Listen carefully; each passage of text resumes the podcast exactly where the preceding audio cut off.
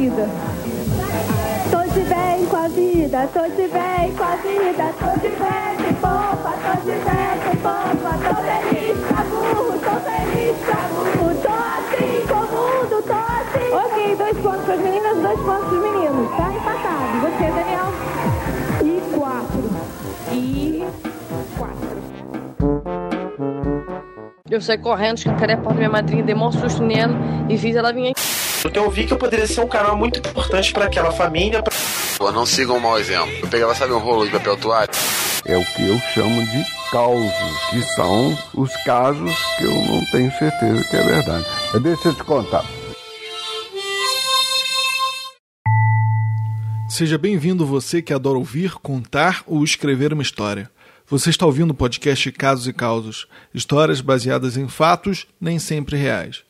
Eu sou o Diogo Braga, um menestrel narrador, e hoje você escutará a história de quando eu e minha irmã participamos do Xuxa Park, programa de TV da Xuxa dos anos 90, e de como ela cometeu uma gafe em rede nacional. Essa é uma história de nostalgia, vergonha e de implicância entre irmãos. O caso ou causo foi contado por Monique Braga, minha inteligentíssima irmã.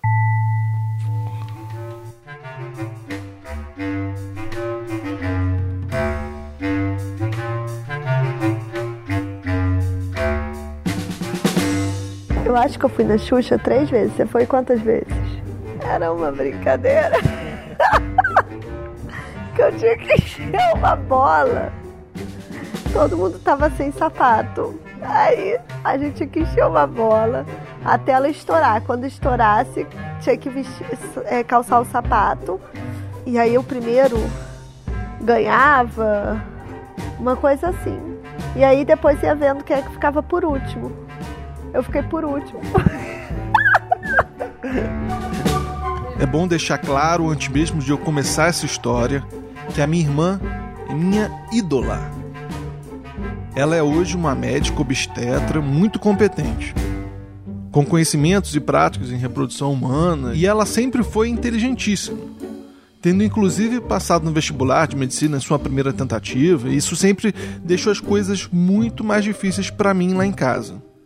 Ela, como filha mais velha, estabeleceu parâmetros muito altos e eu sempre fui mais relaxado quando comparado com ela.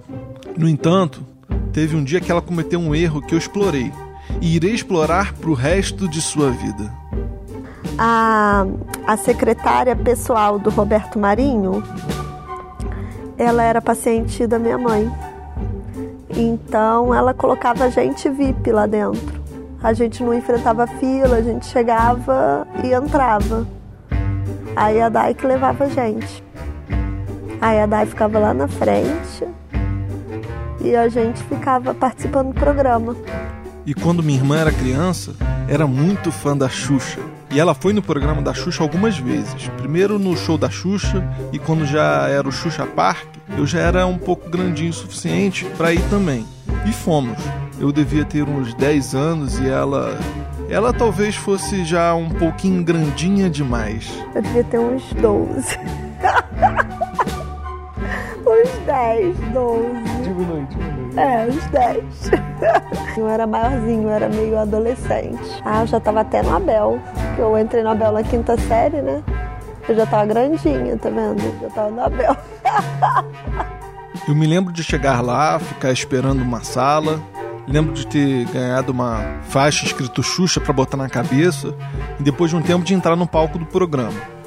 O estúdio, pelo menos na minha lembrança, era enorme. No palco em si ficava a Xuxa apresentando o programa e nas laterais ficavam as crianças e as paquitas, assistindo e dançando. Atrás das câmeras ficava a plateia e as mães desesperadas, ávidas para que os seus filhos aparecessem na televisão. E por todo lugar existiam brinquedos e fliperamas e tal, para as crianças se divertirem. E quem não quisesse de fato assistir interagir com o programa podia ficar brincando com essas outras coisas. Tinha inclusive um pequeno trem que circundava todo o teto do programa e de lá era possível ver tudo de cima, ver tudo o que estava acontecendo e tal. A gente ganhava um lanchinho, comia. Não, era um ambiente agradável. As pessoas iam para arquibancada, né, para para ver e as crianças ficavam lá no palco. E, e era legal, o ambiente agradável. A Xuxa ficava no meio das crianças mesmo. Mesmo é, como se fosse na hora do, do comercial. Ela ficava lá, dava autógrafo, ficava brincando com as crianças, ela ficava mesmo. As Paquitas que eram meio arrogantes. A Xuxa não era não. As Paquitas empurravam a gente, você lembra? É verdade. Elas tinham que manter uma ordem e tinha uma linha que a gente tinha que manter atrás da linha, as crianças para ficar organizado. E aí as paquitas, elas serviam para isso, elas dançavam e tal, mas elas serviam para manter a ordem. E aí às vezes as crianças começavam a ir para frente, elas empurravam a gente para trás. Era, eu não gostava das paquitas, eu adorava as paquitas. Mas quando eu cheguei lá perto das paquitas, eu achei elas arrogantes. Nessa vez que fomos ao Xuxa Park, eu participei de uma brincadeira. Eu vou botar coisa na sua mão, passa coisa pro Felipe. O Felipe vai passar coisa pra Denise.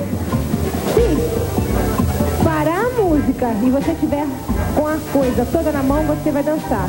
Se você estiver passando pro Diogo, quem vai dançar vai ser você. Se o Diogo já tiver pego a coisa e estiver passando pra Amanda, quem dança é o Diogo, tá? Era uma espécie de batata quente, só que com uma geleca enorme. Ok. Ela já estava, ela já estava com ele na mão, ela já estava. Saiu, Diogo. Continua, continua. Eu perdi, mas até hoje sou meio inconformado com isso. Porque eu juro, juro que já tinha passado a geleca quando a música parou. Foi na minha cabeça uma injustiça. Eu não ganhei presente, não mandei beijo. Enfim, depois que eu participei dessa brincadeira, foi a vez da minha irmã. E o resultado da brincadeira dela foi o meu presente daquele dia e foi o que alimentou décadas e décadas de implicâncias minhas com ela.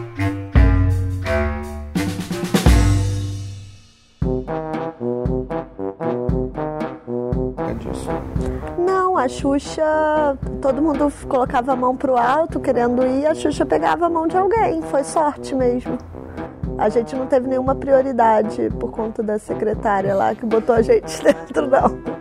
A Xuxa escolhia a gente mesmo. Então, num certo momento, a Xuxa anunciou a brincadeira e perguntou para a plateia: Quem quer brincar? A minha irmã tensa sacudiu os braços pro alto e gritou: Eu, eu, me escolhe. Seus gritos, é claro, foram abafados pelos outros gritos das outras crianças daquela pequena multidão. Mas, como já era quase adolescente e era razoavelmente maior e mais alta que as outras. Então, a Xuxa me escolheu e, e aí era uma brincadeira de pergunta e resposta. Você vai ter que escolher uma letra e um número, tá? Aí o que tiver aqui você vai ter que responder. Se for o Xuxa Park, já ganha cinco pontos.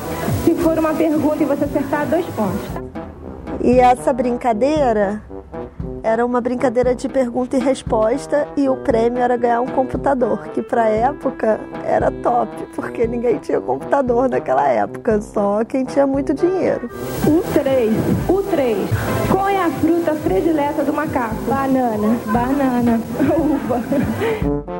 E aí é, tava super disputado, porque o outro menino era inteligente, ele acertava.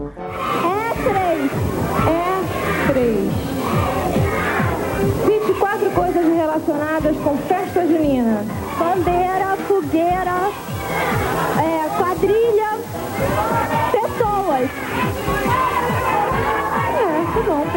pra você fazer uma quadrilha de ver pessoas, tá certo. Ok, então 4 a 4 Ele acertava, eu acertava, né?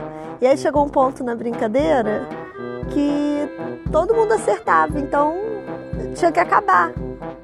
E aí eles falaram assim, olha, a Xuxa falou que agora quem errar, o outro ganhou. Aí gerou uma tensão maior, né? E o engraçado é que não aconteceu nada disso revendo o filme da fita cassete, eu vi que, na verdade, ela perdeu logo no início. Foi relativamente bem rápido. Vai, Muniz. A5. A5.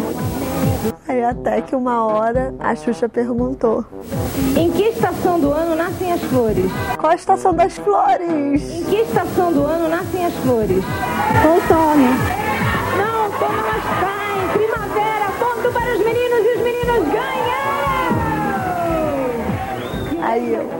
Outono! Crente que tinha ganhado a brincadeira. E na mesma hora eu vi que eu tinha falado merda. A plateia, em uníssono, fez uma espécie de muxoxo.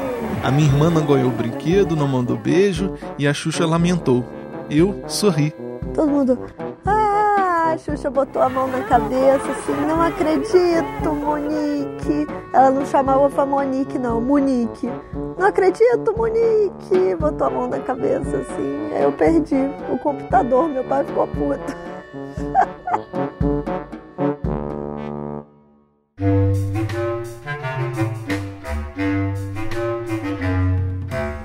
toda aquela situação não porque eu tivesse adorando a derrota da minha irmã em rede nacional de televisão. Eu ri porque eu sabia de todo o potencial que aquele acontecimento tinha. Aquele acontecimento foi combustível interminável para as típicas implicâncias de irmão e irmã. E eu impliquei incansavelmente. Qualquer discussão infantil que eu estivesse perdendo, eu logo falava. Mas qual é a estação das flores mesmo? Contei essa história para a maior quantidade de pessoas possíveis e hoje eu conto a você. E um dia, quando estiverem mais velhas, eu vou contar para as filhas dela. O fato é que, embora ela fosse muito inteligente, ela estava ali com uma postura um pouco metidinha, de sabe tudo. E não foi à toa que ela respondeu a pergunta de pronto, bem rápido. Bom, mas naquela época ela era somente uma pré-adolescente. Hoje é uma adulta, médica, responsável e, como sempre, muito inteligente. Mas isso não muda o fato de que, para mim e para ela, o outono sempre será a estação das flores.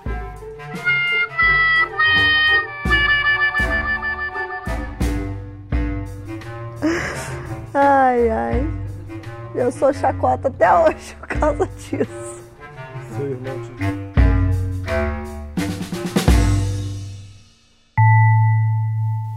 Bom, primeiro eu gostaria de agradecer minha irmã, Monique, pois foi ela a contadora de caso hoje. Mas hoje os recadinhos vão ser um pouco diferentes. Se você gosta do podcast, eu peço sinceramente e com muito ardor que você contribua com ele de alguma forma. Se você realmente gosta do Caso e Causos, eu peço encarecidamente que você mande histórias. Comente aqui no post, compartilhe os episódios com os amigos nas redes sociais, enfim, divulgue Caso e Causos. Se você tem iPhone, você tem obrigação de comentar e classificar lá no iTunes. É muito fácil, só pegar o celular e no iTunes e pronto. Então você vai lá e dá cinco estrelas. E se você não tem iOS, não usa iOS ou tem preguiça, me manda uma história. O meu maior pagamento é a interação com você. Os comentários, as histórias que vocês me mandam. Bom, todo mundo tem um caso, um caos, e ele não precisa ser necessariamente verdade. Confie em mim sua história. Se você não quiser contar ela em áudio, arruma alguém para contar ela para você. Você não precisa nem se identificar nem nada. Me envie um e-mail para o casosecausospodcast.gmail.com Bom, esse é o último episódio da primeira temporada e eu quero fazer uma segunda temporada com muito mais histórias de vocês, beleza? E eu não vou simplesmente pegar ela e postar a sua história sem enviar para vocês ouvirem a edição final, entendeu? Então, é isso aí. Um bom outro recadinho é que esse é o último episódio da primeira temporada, mas esse é o último episódio que tem história de fato. Porque eu planejo fazer um, um episódio especial com os melhores momentos. E esse seria o episódio número 20 um episódio que vai comemorar o fim da primeira temporada do Casos e Causos Podcast. Bom, tenho a intenção de fazer uma reflexão sobre o Casos e Causos e eu também comentarei sobre a repercussão do podcast. Vou comentar sobre os feedbacks dos ouvintes. Então, se você quer ter o nome eternizado na história do podcast, por favor, mande um comentário ou uma crítica, que aí eu posso ler ela aqui. Esse podcast é feito para vocês e eu espero que seja feito muito mais também por vocês. Ok? Então eu espero por você. Eu saí correndo, escancarei a porta da minha madrinha, dei um susto nela e fiz ela vir aqui. Eu vi que eu poderia ser um canal muito importante para aquela família. Pra... Pô, não sigam um mau exemplo. Eu pegava, sabe, um rolo de papel toalha? É o que eu chamo de causos, que são os casos que eu não tenho certeza que é verdade. Deixa eu te contar.